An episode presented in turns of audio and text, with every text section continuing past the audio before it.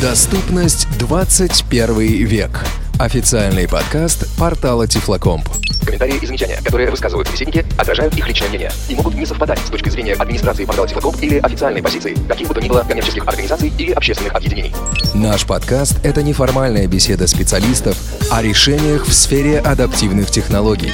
Оборудование и программное обеспечение, сетевые ресурсы, доступ к информации, организационные гарантии, учеба и развлечения. Все это и многое другое прямо здесь и сейчас. Беседу ведет Анатолий Попко.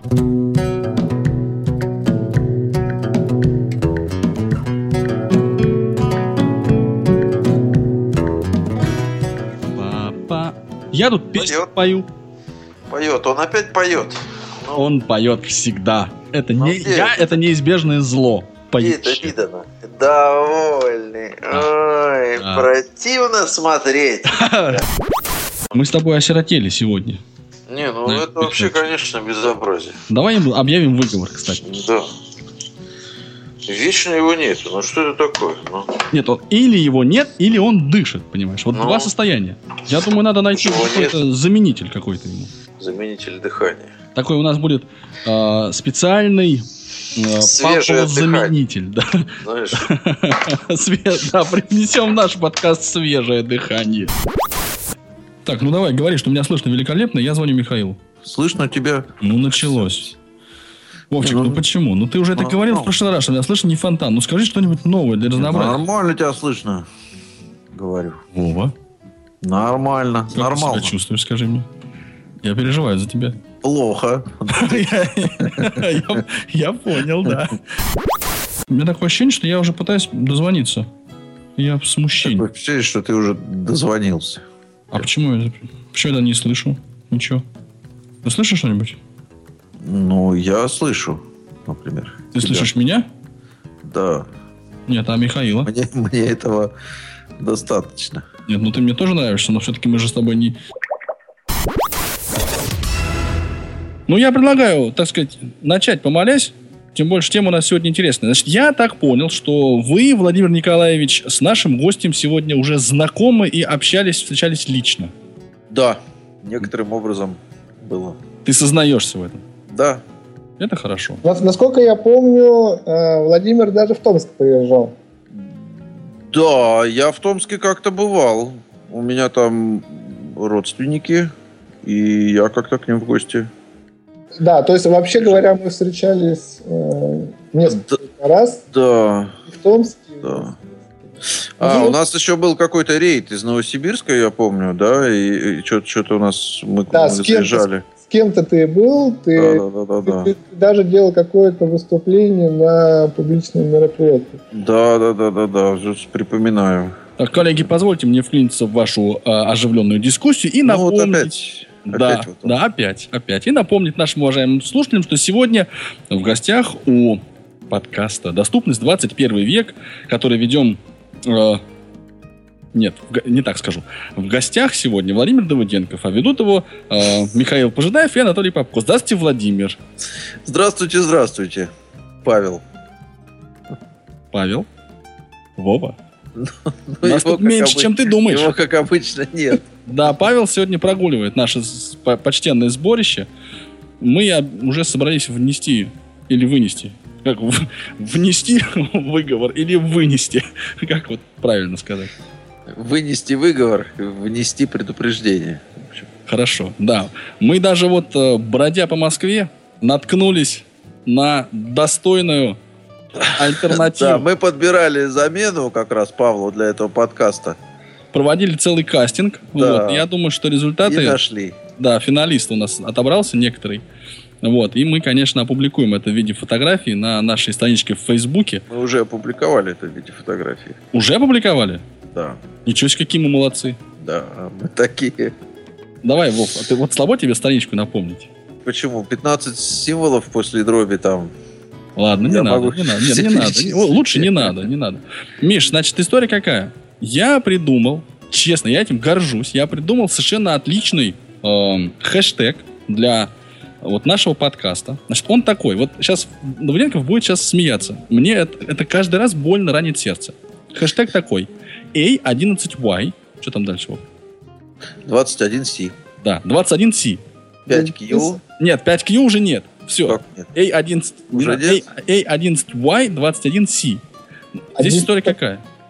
A11Y это accessibility, Да. 21C это как будто бы 21 век, ну, century и все такое. все, слитно я к тому, что... Да, да. И а постоянно... Главное, всем понятно. Вот, Главное, абсолютно. Это, это логичный такой четкий хэштег, который легко запоминается и, и- и, в общем, нам нравится всем. Что-то я чувствую вот какой-то сарказм в голосе. Но я не обращаю на него внимания. Давайте Не, мы ну вернемся. страничку я с удовольствием напомню. m.facebook.com slash a11y21c. Спасибо. Очень было приятно вас слышать. Вот, значит, Михаил Пожидаев. Миш, я, честно говоря, ну, несколько, вот когда еще в свою рассылочную молодость, э, у меня были такие бурные годы, видел от тебя писем. Ну и как-то всегда так привык знать, что есть вот где-то в Сибири, я не локализовал. э, ну вот так вот, чтобы прям однозначно и точно, да, тебя. Такой, э, причем я думал, что это молодой человек, ну, может быть, постарше, правда, меня. Оказалось, что ты чуть-чуть младше даже. Ну, который так серьезно занимается всякими линуксовыми э, делами. Причем я не очень понимал, какими. Вот Давыденков, он тебя, видимо, лучше знает, поэтому он знает, точнее, ну, Ну, так конкретнее, да, чем именно. Если, если говорить в точности, то живу я в пригороде города Томска. Это маленький городок, город Северск. Хотя мы вообще, э, жители Северска, практически себя от томичей м, м, чаще всего даже не отличают. Но кому интересно, что такое Северск, э, про Северск есть страничка на Википедии, она про Северск есть даже небольшой рассказ в коллекции Артемия Лебедева, то есть при желании кто-нибудь может э, зайти посмотреть. Вообще это маленький городок с населением м, 100 тысяч человек. Очень тихий, тут парки есть, э, такие, выход на реку Томь. Ну и вполне хорошее место для работы. Я вообще его очень люблю, потому что в Северске очень хорошо работает. Тихая обстановка, все спокойно. То есть обстановка способствует занятиям прям таким серьезным. О, да, да, да, да. То есть беготни, суетни очень мало. А, Ну, в принципе, если хочется окунуться в какой-то такой более-менее шумный мир, можно выехать в Томск, но, в общем, до Томска где-то у нас, ну, я затрудняюсь оценить, но будем считать, что, может быть, километров 10. То есть на автобусы ходят регулярно, в общем-то, а при желании э, какой-нибудь культурной жизни или там, я уж не знаю, что-нибудь такого светского, то, в общем, можно выехать э, в Томск. Очень много людей в Северске вообще в Томске работают, э, каждый день ездят.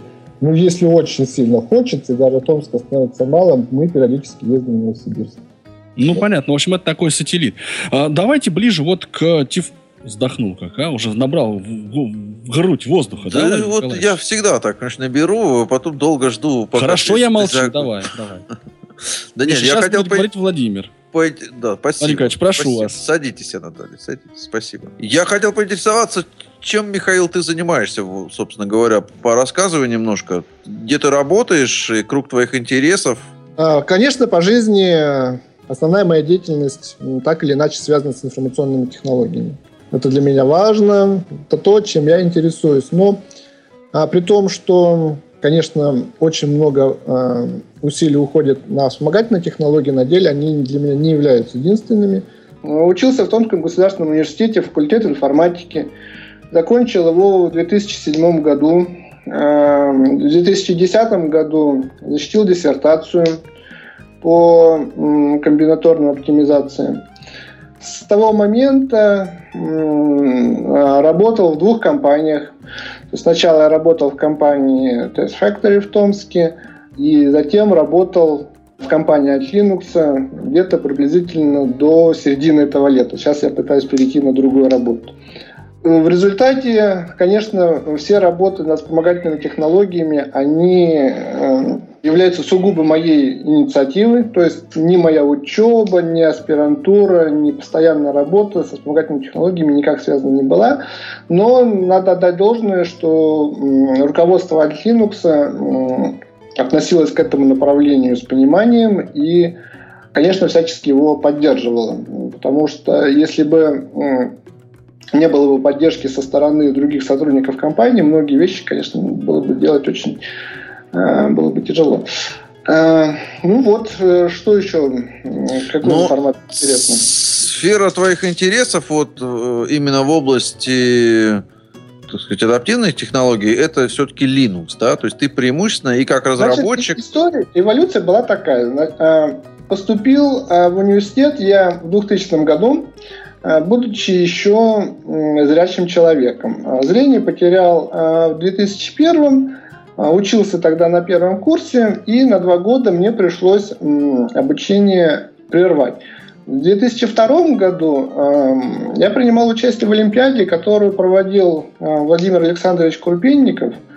А, И тогда э, на этой Олимпиаде смог познакомиться с большим количеством интересных людей. В частности, там мы первый раз э, встретились э, с Олегом Шевкуном. И, разумеется, тот заряд, который мы на Олимпиаде получили, он простимулировал возвращение в университет и попытку продолжить обучение. Но очень быстро стало а, ясно, что вот используя стандартные технологии, используя стандартные средства, то есть JOS Windows на тот момент, а на нашем факультете учиться очень тяжело. Ну, потому что э, разраб- программирования очень много, надо писать э, статьи, работы с математикой э, и прочим. А, и нужен был совершенно другой инструмент, который пусть будет неудобный, но который подходил бы под средства разработки. Слушай, подожди, Миш, секунду. да. А что значит, ну, Джос не подходил? Ведь он же озвучивал там, я не знаю, э, ну, какие-то базовый Нет. набор приложений. Причем тот же Латех, да, это вообще фактически блокнот с разметкой, так я понимаю. То есть, ш- вот Ну, можешь чуть просто конкретнее сказать, что именно не, не- вот не работало? Процесс происходил крайне очень медленно. Таким переломным моментом было, когда вышла очередная Visual Studio от Microsoft. JOS э, Windows, который был на тот момент, он ее озвучивал очень плохо. Я элементарно там не смог создать проект. То есть, если еще первоначально я как-то пытался выкрутиться, но было такое положение, что при новой версии и при вышедшем на тот момент JOS Windows работать было практически невозможно. Была, конечно, масса э, проблем с доступностью самого интерфейса Visual Studio, но меня больше всего угнетало, что сам по себе процесс шел очень медленно, то есть очень медленно. Для, для нашего факультета это э, было Неприемлемо катастроф- медленно, да, да, получается? да, это это было да, катастрофически. Потом, даже если латех, это, конечно, э, он не требует никакого оконного интерфейса, но сам по себе компилятор латех, он, он же здоровый, то есть и попасть в среду, где он является фактически родным, то есть а латех, в общем-то, конечно, работает под любой операционной системой, но попасть в среду, вот, где можно было им пользоваться э, постоянно, где вот он легко устанавливается, в постоянной доступности, обновляется, очень много людей, которые имеют опыт использования его. В Linux это все оказалось делать намного удобнее. Э, Разумеется, я, конечно, там сразу сильно пострадал в целом ряде вопросов. В частности, да- да- с некоторыми вопросами я страдаю до сих пор, уж чего скрывать. А, то есть только-только вот при самых наших последних усилиях кажется, что вся э, ситуация должна сбалансироваться. Но э, попав э, в среду м, редактора GNU Emacs и э, его дополнением Emacs Peak, я почувствовал, что э, можно решить вот те проблемы, которые появились именно м, в процессе обучения на нашем факультете. То есть тут был компилятор, я в нем работал очень быстро, то есть минимальные усилия на на обслуживание интерфейса, на манипуляции э, с интерфейсом. Большое количество различных скриптов, которые можно было запускать, можно было что-то адаптировать и так далее. Вот. Ну, э, сразу скажу, что, конечно, э, для того, чтобы перейти на Linux, мне пришлось какую-то часть работы выполнить самостоятельно. И вот фактически мое, мое творчество в рамках вспомогательных технологий началось с написания собственного речевого сервера VoiceMan. Существовали э, его альтернативы, то есть на тот момент вот в России был очень известен э, речевой сервер э, Игоря Порецкого, а, были и другие варианты, но Миш, вот подожди, можно я немножко тут вклинюсь? Спрошу тебя вот о чем. Понимаешь, каждый раз, когда я сталкиваюсь с людьми, которые переходят на Linux, ну, Да. первая или вторая мысль, которую они говорят, она как раз вот в этом и заключается, что я, конечно, должен был сам дописать и дальше Да. такие страшные слова, как речевой сервер. Да, То есть да. это, это вот на тот момент, это получается 2000 какой? Четвертый, да? Третий, третий. Третий, четвертый год. Да, третий. да, третий, Это третий. было вот актуально. Если человек хотел перейти на Linux, он, условно говоря, Да. должен был дописать свой сервер. Да, да. а, ну, точнее, это было дело вкуса, и потом надо было понимать, что все-таки вся среда Linux на тот момент в российском сообществе были хорошо известны имена Игоря Порецкого, Димы Подучева и так далее. Это все равно была среда, которая все-таки крутилась вокруг процесса разработки. Linux, он был э, местом, где было хорошо программировать. Может быть, на тот момент он не являлся местом, где было хорошо работать вот с какими-то такими повсе- повседневными задачами. Но для процесса разработки он подходил намного лучше. И даже, может быть, если бы мне сильно бы очень нужно было бы, я, конечно, мог бы воздержаться от разработки своего собственного речевого сервера, то есть взять эм, сервер э, Игоря Порецкого. Э, это, это чувство такого, если так можно сказать, такого вот внутреннего некомфорта от существующих известных инструментов, с одной стороны, и осознание, что вот сейчас это мы немножечко доработаем, и будет вообще все превосходно. Разумеется, конечно, второе до некоторой степени обманчиво, но вот оно дало импульс к тому, чтобы начать это направление и впоследствии пытаться его развивать уже с какими-то вот э, другими задачами. А я тогда тебя вот о чем еще спрошу. Вот сейчас, если бы, ну ты тогда, это 2003 год, тебе 20 лет, да, ты студент Да. вот такого технического факультета, и ты решаешь проблему на перехода на, э, ну, такую принципиальную, принципиального Да. перехода с Windows под Linux. Ты Да. ее решаешь, понятно, параллельно у тебя возникают какие-то задачи, которые, в принципе, Да. можно не решать, но хорошо бы, потому что еще и интересно. Да, Да. вот сейчас, если человек пытается перейти на с Windows на Linux для того, чтобы ну, программировать. Вот первый мой вопрос. Сейчас также Linux э, более комфортен для программистов или, или это изменилось? И второе, надо ли будет этому человеку, молодому, дописывать свой речевой сервер, там, или какой-то модуль, или программу экранного доступа? Вот тут сейчас начнется, э, мягко говоря, я даже не знаю, как э, объяснить то, что здесь при вот этих вопросах может начаться. Во-первых, ситуация резко изменилась, когда появился Google Android. Она резко изменилась потому, что Linux с появлением мобильных операционных систем, которые были основаны на ядре Linux, э, и круг которых сейчас, конечно, только Google Android э, не ограничивается, перестал быть э, уделом только фанатиков-энтузиастов. Вот вообще говоря, то есть если вот так вот немножко назад оглянуться и вот так вот посмотреть на все, что произошло, ну, может быть, это до некоторой степени моя личная точка зрения, может быть, тут могут быть э, какие-то дискуссии, альтернативные мнения, но я считаю, что э, с того момента, как э, на Linux был э, представлен Android, и все увидели, что вообще говоря, это великолепная платформа для изготовления очень много чего, изменилось само отношение. То есть все поняли, что на Linux можно сделать такую вот систему, которую вот уже не надо будет э, каждый день дорабатывать. Дорабатывать напильником, да. Да, да, напильником. Причем оно изменилось не только в глазах э, ну, массового потребителя, оно изменилось в лице корпораций. Если Linux э, до этого момента корпорациями серьезно воспринимался, ну, может быть, то Да, похоже, Миша опять звук пропал. Владимир Николаевич, ну давай пока, раз ты меня слышишь, ты мне вот объясни, как технически неграмотному человеку. Android — это операционная система для мобильных устройств, основанная на ядре Linux. Ну, вообще говоря, на ядре Linux основано не только Android. Но видишь, вот Михаил сказал такую мысль, что вот Android, значит, теперь это такая операционная система, которую вот, как вы выразились, не, не нужно допиливать напильником. Вот, мне кажется, не все разделяют эту, эту мысль. Как раз вот то, что надстроено над, над Linux, оно опять э, как бы в общем, вот как бы база получается хорошая, да, и много чего позволяющее и хорошо продуманное, там, условно говоря, и прочее, прочее.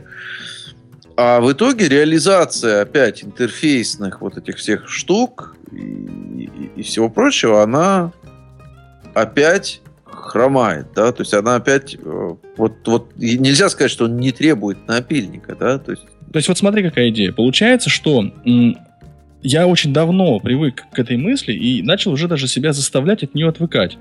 Android очень классная операционная система для разработчиков. Там все здорово, там большие возможности, О. но для пользователя она удобна меньше, чем а, там а- альтернативы.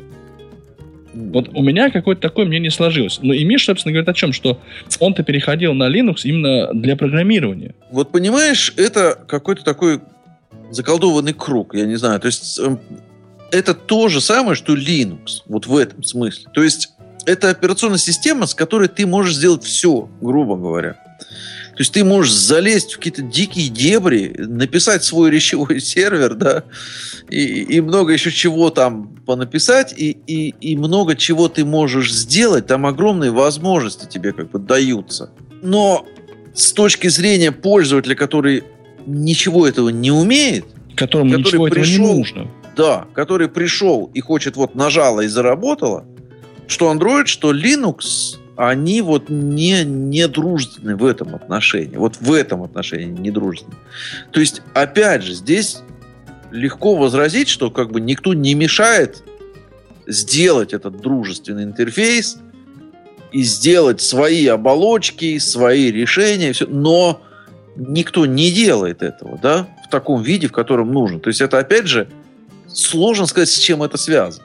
Но вот в этом, на мой субъективный спорный взгляд, Android и, и, собственно, вот исходный Linux, они в этом похожи. Так, ну теперь я, конечно, я просто все слышал, э, что говорил Владимир. Угу. А, громи, и... громи его, Миш. Нет, нет, нет, нет, громить я, конечно, абсолютно не собираюсь. А, и, в общем-то, да, он... Очень жаль.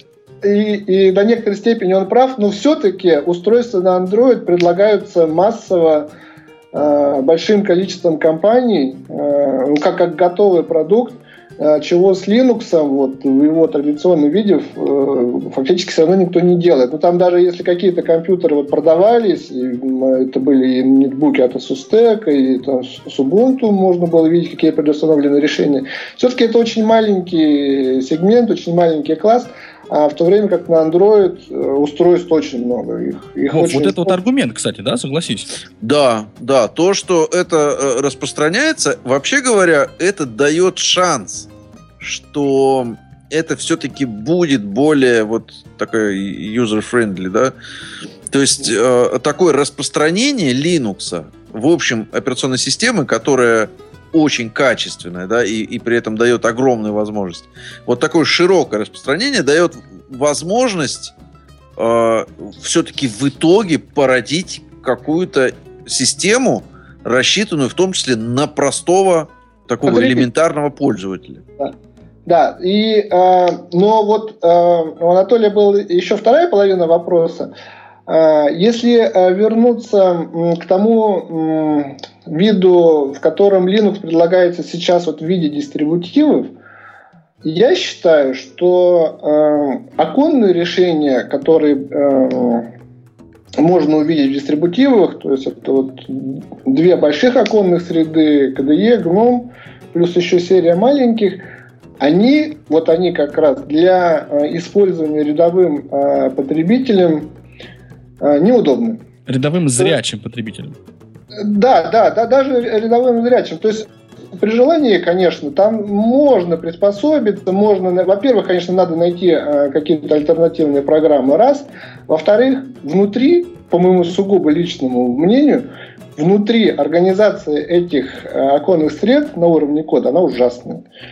Если бы тут были сторонники гнома и КДЕ, то сейчас была бы, конечно, э, жесточайшая дискуссия. Что Хорошо, что нас... таких нет среди нас, да. Да, да, то, потому что на самом деле э, именно там только все правильно, но вообще говоря, эта проблема есть, потому что э, там есть серьезные проблемы со стабильностью API. К сожалению, вот разработчики Linux наступили на эти грабли. Э, версии оконных э, библиотек Qt и GTK они э, с выходом новой версии меняют э, свой программный интерфейс. То есть, как только выходит новая библиотека, э, приложения, основанные на этих библиотеках, их надо либо обновлять, а в редких случаях даже фактически переписывать. И уже было очень много критики по этому поводу. И в частности, я даже, вот если если э, сейчас правильно помню, один из основных разработчиков э, гном, недель Дейкаса, в конце концов, даже он уже в какой-то момент, у него было настроение опустить руки, потому что э, кода ужасно много, а поддерживается он недостаточно, нет никаких традиций по сохранению стабильности программных интерфейсов, нет недостаток приложений, которые могли бы быть альтернативами для популярных приложений Windows. Все это э, делает систему... Бессмысленной. Да не то, что бессмысленной. Она, конечно, она вот, она как раз будет всегда оставаться э, уделом вот удел, гиков таким. Уделом, да, людей, которые вот хотят э, вот этим вот заниматься. И самое главное, что среди плюсов, которые, э, которые обычно преподносят, ну какие плюсы преподносят? Ну, во-первых, это вирусы, конечно, потому что при том, что ли, э, вирусы по Linux там некоторые есть, но все-таки их распространенность там несоизмеримо меньше, чем для Windows. И есть все-таки надежда, что организация Linux, она избежит некоторых э, ну, проблем безопасности, которые были э, допущены с другими системами. Вот, хотя, хотя, как известно, в Android тоже есть определенные проблемы э, с безопасностью. Так вот, Но... смотри, мысль какая получается, что с распространением устройств, да, чем больше устройств становится, тем больше возникает, э, ну, как бы, естественных причин написать вирусы и все прочее. Нет разве? Ну, сильно дискуссионный вопрос, потому что э, традиция распространения программного обеспечения э, в Android они не линуксные, потому что софт для Linux, он распространяется на уровне исходных текстов, Весь репозиторий э, поставщик может пересобрать в рамках там, нескольких дней. То есть даже если там есть какие-то подозрения на заражение вирусом, репозиторий пересобирается, пакеты подписываются цифровой подписью, э, в исходный код всегда можно заглянуть, посмотреть, что он делает, то схема распространения программ для Android, она же не соблюдает эти традиции. Программы распространяются в закрытом виде, их исходного кода никто не видит, что они делают, никто не знает. И э, в этом месте Android уже становится меньше похож на Linux, чем большинство дистрибутивов. То есть ядро Linux, но вся философия и схема распространения программ, она, в общем-то, уже не Linux. Поэтому тут есть масса за, масса против и так далее. Но я бы хотел перейти к вопросу о том, что работает под оконной системой. Дело в том, что стабильность э, программного интерфейса для Линуса Торвальца, который, собственно говоря, руководит до сих пор разработкой ядра, является жестким правилом.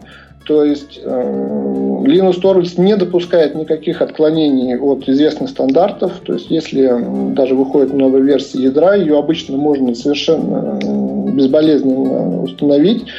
Риск, э, риски каких-то крахов незначительны. Ну, может быть, конечно, там будут проблемы с оборудованием, еще что-то, но ждать, что отвалится очень много программ, практически не приходится. А, далее, если посмотреть то, что работает чуть выше э, ядра системы, но чуть но ниже, чем оконная оболочка, то там мы опять видим, что программный код очень качественный, э, давно написанный, уже годами тестированный, проверенный. И, в общем-то, для надежной работы это подходит намного лучше. Ну, то есть это становится не user-friendly не в плане того, что это надо как-то дорабатывать, а в том плане, что оно уже работает на языке, э, понятном только специалистам. То есть, если мы открываем командную оболочку Bash, хорошо известную в Linux, ну, простые команды, конечно, в ней может написать практически любой, а вот сложные команды, я даже не уверен, что подавляющее большинство Linux-специалистов или считающих себя такими, там знают все возможности командной этой оболочки, потому что у нее запутанный синтаксис, есть масса интересных деталей, не особенно широко известных, какие-то, может быть, детали поведения и так далее.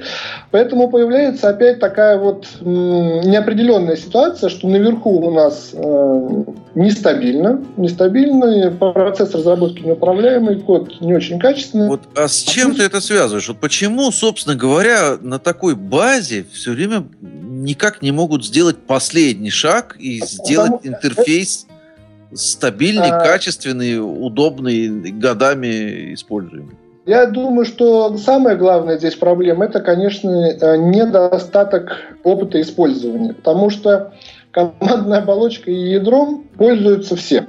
А вот эти оконные среды, их пользовательская база ведь относительно скромная. Э, Вообще говоря, всем известна цифра, что настольный Linux это приблизительно полтора процента вот, всего Linux, да, то есть это полтора процента. Возьмите эти полтора процента, поделите их на то, что там треть приходится на KDE, треть приходится на GNOME, еще треть приходится там на все остальные. Ну и что вы получите? То есть вы получите пользовательскую базу, которая, вообще говоря, несоизмерима э, с тем объемом кода, который был э, написан под эту задачу. Сейчас, да, подождите, вот подождите, я, подождите, я подождите, очень, подождите. очень как раз поддерживаю эту мысль. То есть мы э, действительно люди, которые могут, э, как бы компетенция которых позволяет писать качественные, хорошие, серьезные предложения, как бы им не интересно, им не нужно самим Этим вот пользоваться. этот интерфейс, да. Да. И они как бы этим не занимаются, и неинтересно этим заниматься. Слушайте, дайте мне секундочку внимания, потому что я за вами не успеваю в таком темпе. Я хотел бы просто немножко такой промежуточный вывод сделать. Значит, Миш, вот ты говоришь, что ядро у Linux очень хорошее и стабильное. Первая мысль. Вторая мысль. Программный код, который настраивается вот приложениями, да, пока не выходя на уровень интерфейса, он тоже хороший, качественный и стабильный. И все вот эти проблемы и беды начинаются именно на конце вот оконных интерфейсов, и GNOME. Э, Если выйти на уровень э, непосредственного взаимодействия с э, вот так или иначе с функционалом да, программ, ну, например, через командную строку, то все работает хорошо. И объясняется это тем, что пользовательская база да, тех людей, которые используют Linux в оконном интерфейсе, очень мала. Вот мы, по-моему, вплотную подошли как раз к тому, чем ты занимаешься сейчас. Да? Это вот, э, ну давай чуть подробнее вот об этом тоже поговорим. Есть один факт, который, может быть, немножко прояснит ситуацию. Те люди, которые хорошо знают, как работает оконная среда в Linux, имеется в виду вот, оконный сервер эм, Xorg, Пропала связь, Миш.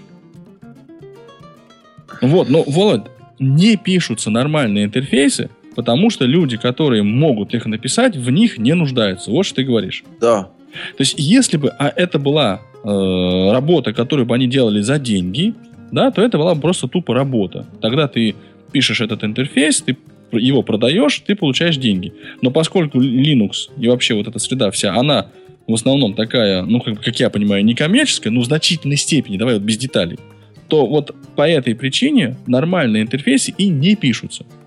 Да, ну, я тоже небольшой, мягко говоря, специалист в Linux, да, но, понимаешь, вот ядром занимается огромное количество людей и, и, и существенное количество организаций.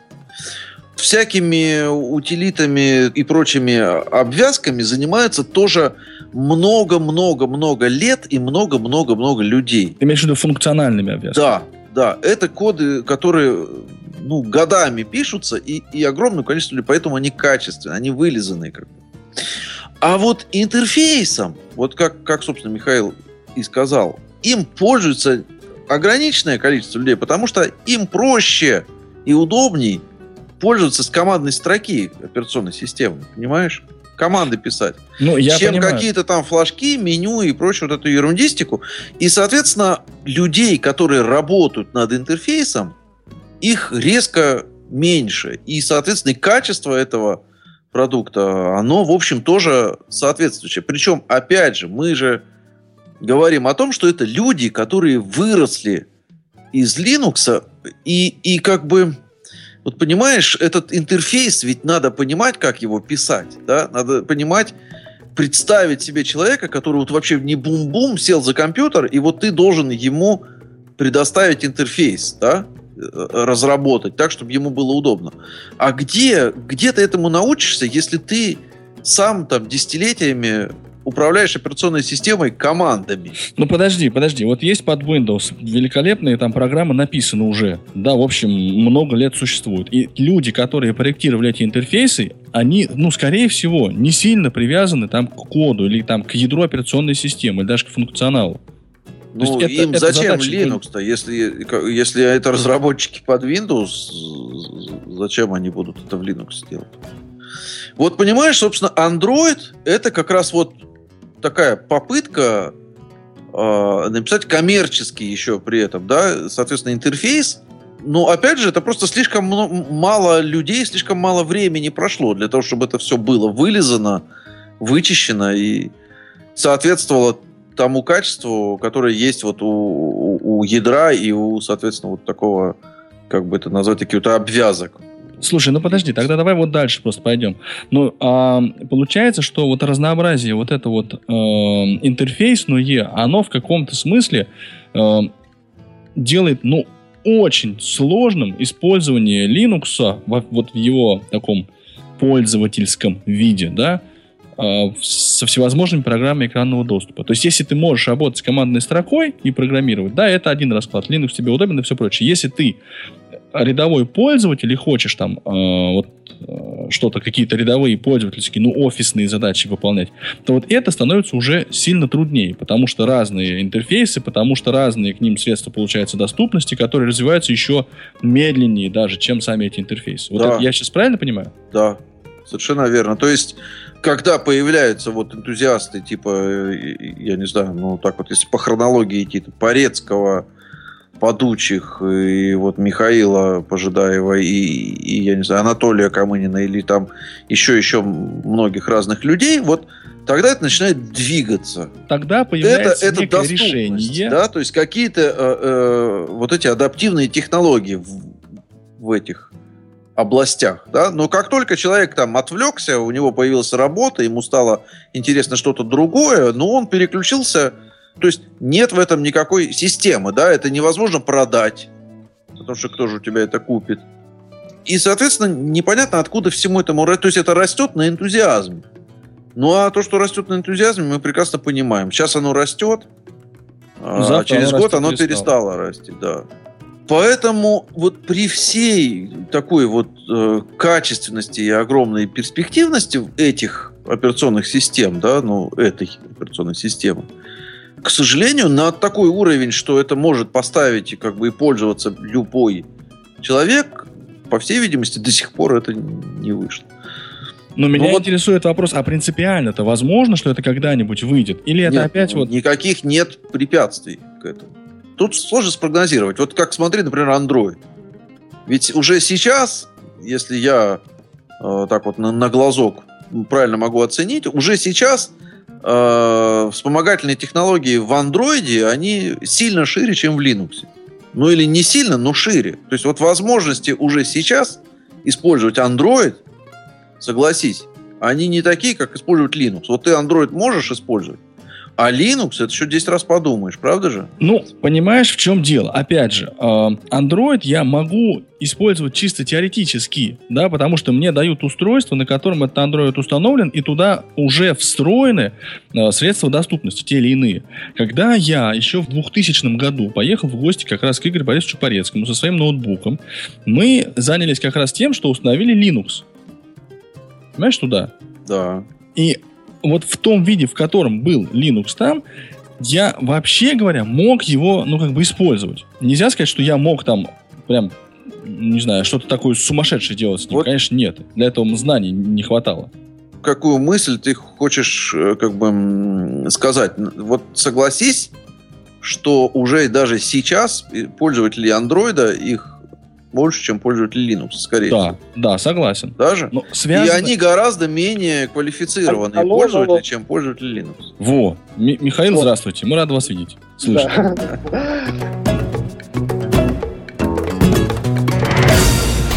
Вы слушали официальный подкаст портала Тифлокомп «Доступность 21 век» www.tiflocomp.ru Хотите приобщиться, поделиться своим мнением или предложить тему для обсуждения? Не стоит себя ограничивать. Adcast собака К вашим услугам. До новых встреч! И пусть адаптивные решения радуют глаз.